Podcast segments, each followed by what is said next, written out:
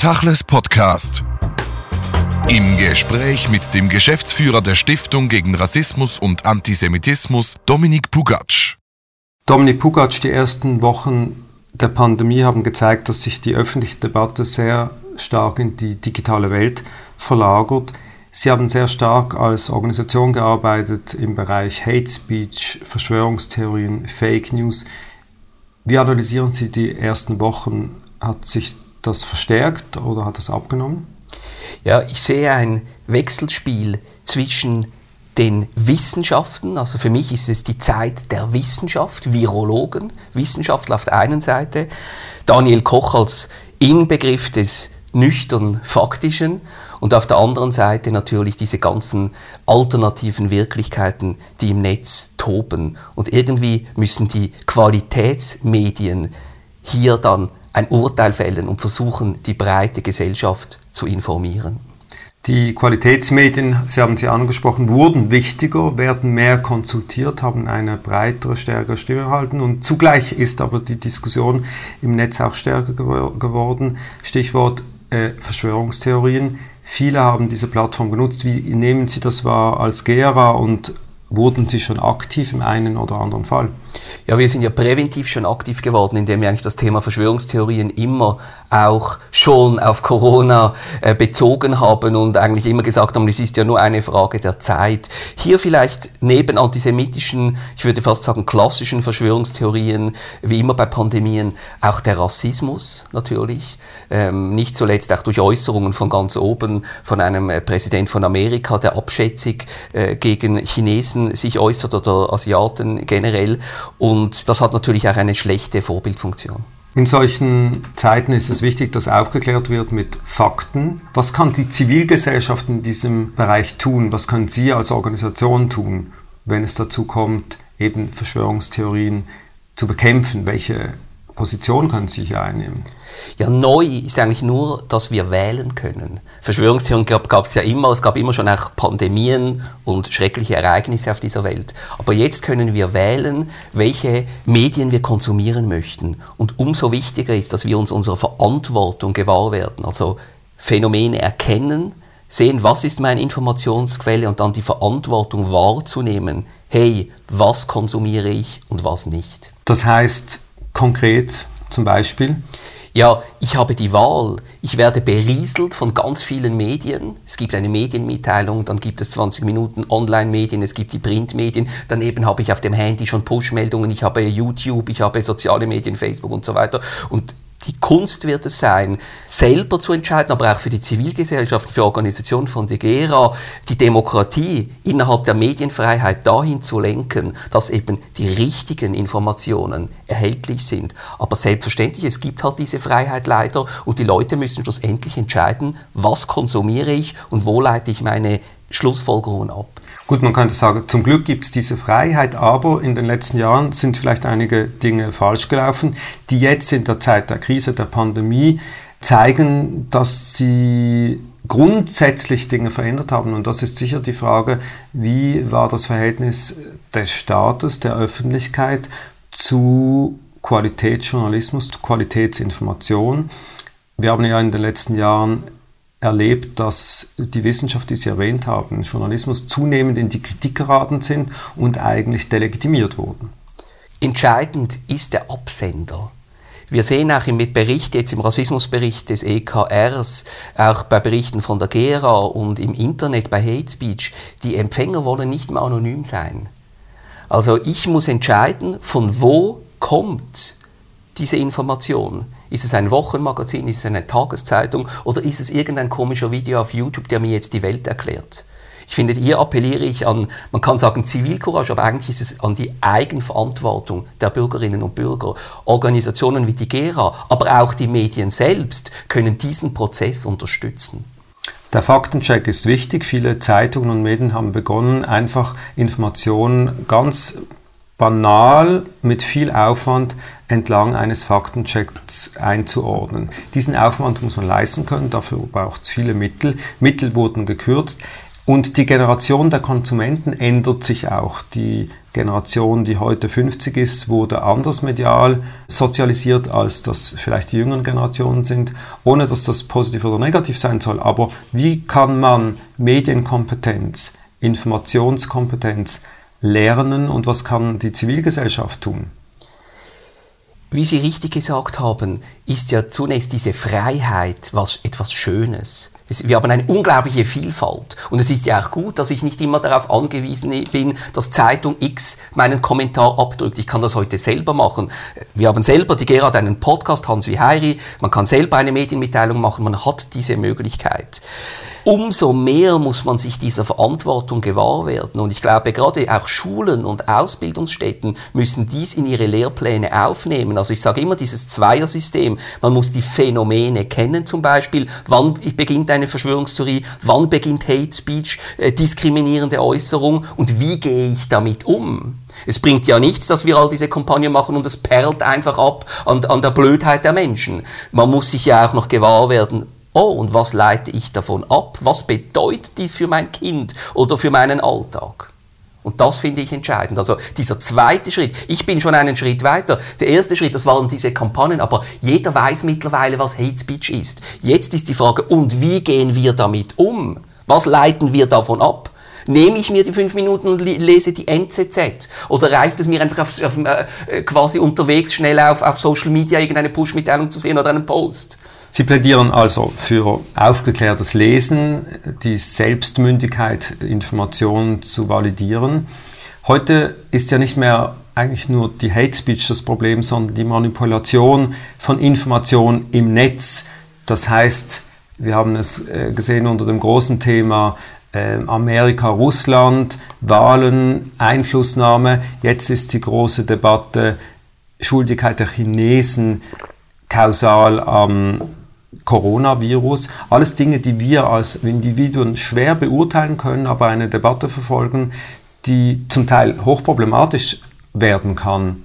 Es beginnt im Kleinen. Es beginnt nicht beim Konflikt Amerika-Russland. Da gebe ich Ihnen völlig recht, das ist schwer für uns abzusehen.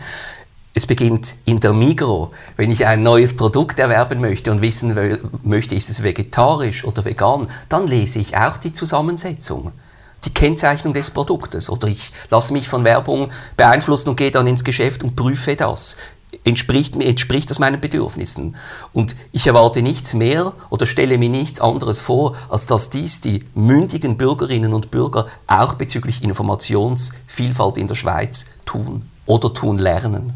Und tun lernen, das beginnt ja früh. Sie haben eine assoziierte Organisation, SET, Stiftung Erziehung und Toleranz. Haben Sie dort spezielle Programme, die auch wirklich für die Jungen und Jugendlichen solche Mittel und ähm, Lernfähigkeiten zur Verfügung stellen? Ja, ich denke, die T-Box zum Beispiel, die ja schon einige Zeit in Entwicklung ist, ähm, eine hochqualitative Box, die Krippen schon ermöglicht, also schon im Krippenalter ermöglicht, den toleranten Umgang mit den Mitmenschen und den kleinen Mitmenschen zu lernen und vor allem auch den Krippenleiterinnen und Leitern äh, ein Mittel an die Hand geben, um dies zu kommunizieren, zu lernen. Also es beginnt früh und ähm, ähm, wir sind gerade wieder an einem Projekt, das mit GERA und SET entwickelt werden soll, um auch wieder eher das Mittelschulalter zu erreichen. Also es sind laufend Projekte. Man kann auch den Glossar erwähnen, den wir ja laufend in diesem Zusammenhang auch wieder erneuern, neue Begriffe aufnehmen in Zusammenarbeit mit dem Institut für äh, jüdische Studien in Basel.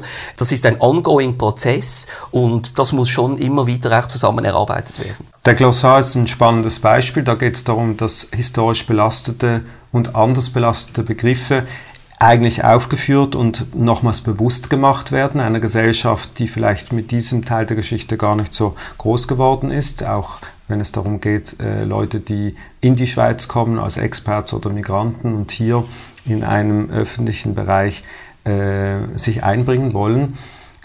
Diese Sprachaffinität, dass man also Spuren sucht in der Art der Nutzung der Sprache, ist das ein sinnvoller Ansatz oder ist das nicht einfach auch oft Haarspalterei? Nein, es ist ein absolut entscheidender äh, Ansatz und ich würde hier von Narrativen sprechen. Gerade auch wenn es zum Beispiel um Israel-bezogenen Antisemitismus geht oder auch ganz generell ähm, um Rassismus und Antisemitismus, geht es ja nicht darum, jemanden des Antisemitismus zu bezichtigen, sondern es geht darum zu verstehen, warum eine Aussage problematisch ist. Da geht es um jede Silbe, um jedes Wort. Das heißt eigentlich, man kann nicht objektiv sagen, diese oder jene Aussage ist problematisch, sondern man muss sie ins Verhältnis setzen zum Aussagenden und dann vielleicht die Intention sozusagen herauskristallisieren. Eigentlich gar nicht. Entscheidend ist die Wirkung, die Worte haben das führt oft zu Kopfschütteln. Also ich hatte auch an der juristischen Fakultät in einem Seminar einmal einen großen äh, Streit quasi, weil ich gesagt habe, der Vorsatz des Sprechens ist gar nicht so entscheidend. Wir sind keine Polizisten. Es geht darum, was hat er für eine Wirkung Beispiel, Arosa dort zumal, der Vorfall, oder Davos mit dem, mit dem Swimmingpool, ist doch, das war eine Frau, äh, in einer, die in meinem Hotel gearbeitet hat. Aber die Wirkung, welche so eine Aussage hat, dass man eben nicht sagt, an alle unsere Gäste, sondern an unsere jüdischen Gäste, geht ins Bad oder geht duschen, die Wirkung von Worten ist entscheidend. Dafür braucht es erstens die Worte, muss man analysieren, und dann eben zu untersuchen, und wie wirkt das auf die Betroffenen. Und diese können durchaus als Minderheit eben auch sensibel sein. Da kommen viele Ebenen zusammen. Sie haben die juristische erwähnt. Die Stiftung gegen Rassismus und Antisemitismus hat vor über 20 Jahren an vorderster Front das Anti sogenannte Antirassismusgesetz eingeführt, also ein Gesetz, das eigentlich etwas Schützendes für Minderheiten bedeuten soll, gerade wenn es auch um die Sprache geht, die im Fokus ist. Wie fest wirken dort oder sind dort Vorsätzlichkeiten zu gewichten und gerade jetzt im Fall äh, von Davos zum Beispiel zu beurteilen, äh, von Arosa, wo war's? Davos oder Arosa, das Schwimmbad? Wir kennen den Fall. Ja, wir kennen den Fall. Er ist medial genug berichtet genau. worden. Ähm, aber einfach, dass wir den richtigen meinen, den, den Swimmingpool-Fall. Swimmingpool-Fall wo eine Abwartin einen Zettel hingehängt hat an das äh, Schwimmbad, dass die Menschen, die das Schwimmbad mit Kleidern nutzen, sich doch vorher duschen sollen und die Juden gemeint hat. Ist das eine Vorsätzlichkeit und wie würde das beurteilt werden bei der Frage der Antis Antirassismusstrafnorm? Ja, vielleicht noch zum anderen Fall. Sie hat eben genau geschrieben, an unsere jüdischen Gäste und darum war es problematisch. Ähm, es beginnt eben viel früher. Das ist ja das Entscheidende. Es geht gar nicht immer um die Strafbarkeit. Auch nachher kommen wir noch dazu, ähm, wann die Rassismusstrafnorm eben greifen sollte. Ähm, es geht um den Alltagsrassismus, um die kleinen, aber sehr bösen und verletzenden Handlungen im Alltag. Um die geht es und um die Bewertung dessen. Wenn dann das Strafrecht greift, dann gibt es natürlich wieder ganz andere äh, Theorien. Oder im Alltag, um das vielleicht noch zu erläutern, ist die, der Threshold wenn die Norm greift, eben, oder einfach der Threshold von Rassismus viel tiefer. Schon viel kleinere Handlungen im Bus, sich nicht neben eine dunkelhäutige Person zu setzen, kann verletzend sein. Oder eben einfach Aussagen im Alltag, bei der Jobsuche, Miete und so weiter. Wenn es dann wirklich um strafrechtliche Re Relevanz geht, ganz klar, dann geht es natürlich auch um strafrechtliche Fragen. Also Sie plädieren dafür, dass die Antirassismusstrafnorm sozusagen das letzte Kapitel ist. Am Anfang in der ganzen Kette natürlich Erziehung steht, Bewusstmachung und eigentlich eine zivilgesellschaftliche Verantwortung im Umgang mit Sprache und mit äh, anderen Menschen. Ich plädiere vor allem für die Normalität von anderen Menschen, dass wir nicht immer sagen müssen, ja eigentlich stört mich das, aber ich akzeptiere das jetzt. Es spielt doch keine Rolle, mit wem ich im Tram sitze. Ich sehe ja nicht mal, ob das ein Mann oder eine Frau ist, die, die Person, die vor mir sitzt. Es ist doch völlig einerlei. Es geht um den, die Normalität im Umgang miteinander. Und wenn dies eben nicht mehr möglich ist, dann muss eben die Gera einschreiten und erklären, hey, diese Aussage XY ist oder kann in ihrer Wirkung rassistisch sein, und zwar aufgrund von A, B oder C. Und da spielt Sprache eine ganz entscheidende Rolle. in Extremis kann eine Aussage sogar strafrechtlich relevant sein. Das ist quasi ganz unten auf der Leiter oder ganz oben, wie man sehen möchte. Und dann muss das auch untersucht werden. Und dann gibt es ein strafrechtliches Verfahren mit Tatbestand und, und Vorsatz und so weiter. Und dann wird das untersucht. Sie haben die Wissenschaft genannt. Das Wissenschaft immer wichtiger wird, jetzt äh, am Beispiel der Pandemie.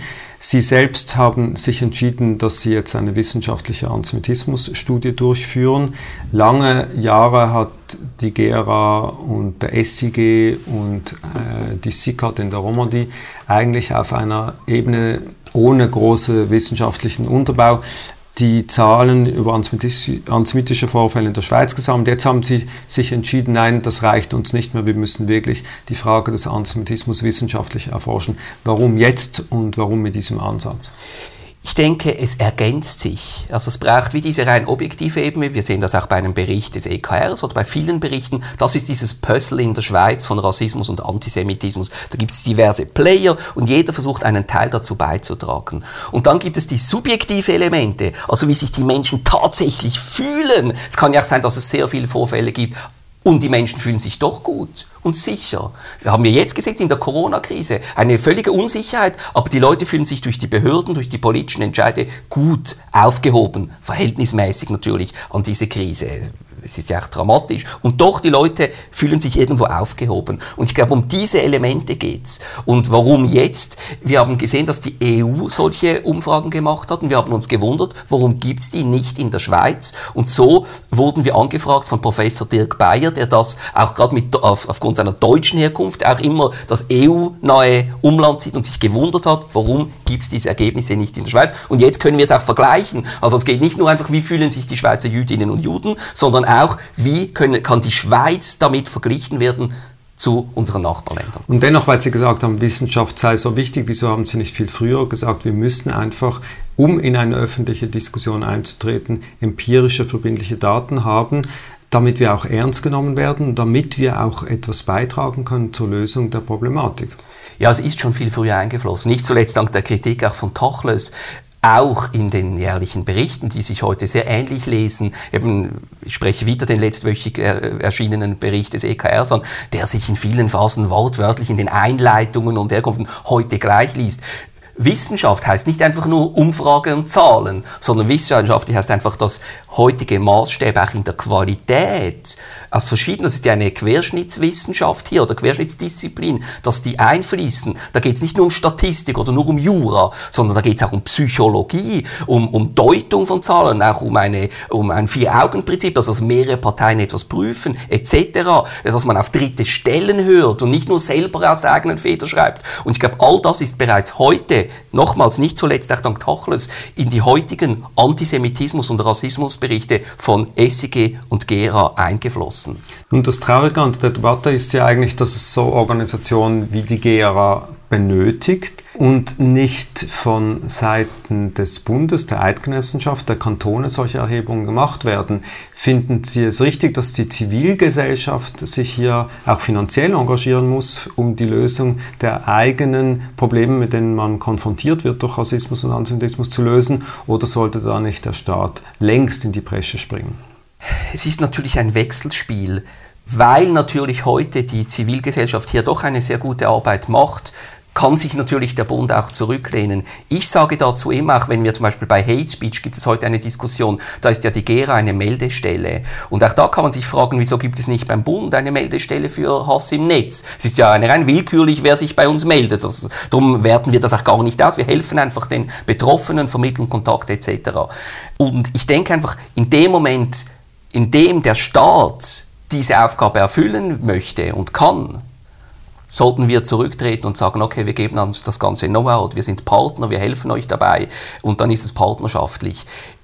Wer jetzt was machen müsste, es ist einfach ein Fakt, dass es vom Bund nicht gemacht wird und darum versuchen wir so gut als möglich diese Aufgabe wahrzunehmen. Das Ganze hat ja auch irgendwo eine Sisyphus-Komponente. Also man löst ein Problem, dann rollt der Stein wieder runter und man muss ihn wieder raufrollen, weil schon das nächste vor der Tür steht. Wie nehmen Sie das in Ihrem Alltag wahr? Ist das nicht frustrierend? Ich nehme es gar nicht als frustrierend wahr, weil schlussendlich geht es doch um die öffentliche Meinung, um den öffentlichen Dialog, die Debatte. Und darum bin ich auch ein Anhänger von Qualitätsmedien ähm, und auch der Social Media. Ähm, es geht darum, über Themen zu diskutieren. Das Schlimmste ist, wenn Sachen unter den Teppich gekehrt werden. Wie wir das auch immer noch oft sehen. Aber das Wichtigste in der Demokratie ist, dass wir uns frei zu Themen äußern können. Beispiel, konkret, Fasnacht. Klar diskutiert man schon seit vielen Jahren, aber seit vier, fünf Jahren ist dieser Dialog geschärft worden. Die Medien spielen eine wichtige Rolle und wir beliefern sie mit Argumenten. Und man merkt, das wird umgesetzt. Es gibt Klicken, die ihre Namen ändern. Es gibt Umzüge, es gibt Strafverfahren. Dinge werden untersucht und bleiben nicht ohne Folge. Und das ist dank uns und dank den Medien und überhaupt dank der Gesellschaft, die dies, diese öffentliche Meinung bearbeiten und Folgen ableiten. Die Pandemie tritt in eine nächste Phase. Die gesellschaftlichen Auflagen werden gelockert. Der Schock, in dem viele sich befunden haben, löst sich ein wenig. Diese sogenannte neue Normalität wird zur Gewohnheit. Für Ihr Thema Rassismus und Antisemitismus was glauben Sie, wird sich ändern in den nächsten Wochen? Oder anders gefragt, hat diese Pandemie nochmals neue Verschwörungstheorien in diesem Bereich gefördert oder eher den Fokus auf ganz andere Themen verlagert? Ich glaube, einerseits hat einfach die Krise gezeigt, dass Rassismus und Antisemitismus auch leider in so einer Zeit eine Rolle spielen. Gerade wenn komplexe Zusammenhänge da sind, dienen ja Verschwörungstheorien dazu, die zu vereinfachen, irgendwie plausibel zu machen und das auf Kosten von Minderheiten. Und andererseits ist ein Thema der Gera ja nicht nur Rassismus im Allgemeinen, Antisemitismus im Besonderen, sondern auch die Demokratie Schweizer Couleur. Also es geht immer auch um Freiheitsrechte. Und das ist natürlich zentral, wenn man jetzt auch bei, beim GRA-Podcast schaut, ähm, ohne jetzt hier Werbung machen zu wollen. Aber wir haben auch die Themen sofort geswitcht von noch zum Rassismusbericht. Und die letzten Themen waren alle, wie geht der Staat mit unseren Freiheitsrechten um? Religionsfreiheit, Medienfreiheit. Wie frei sind die Medien überhaupt noch? Also es geht auch um einen Makroblick auf unsere Verfassung und unsere Bürgerrechte.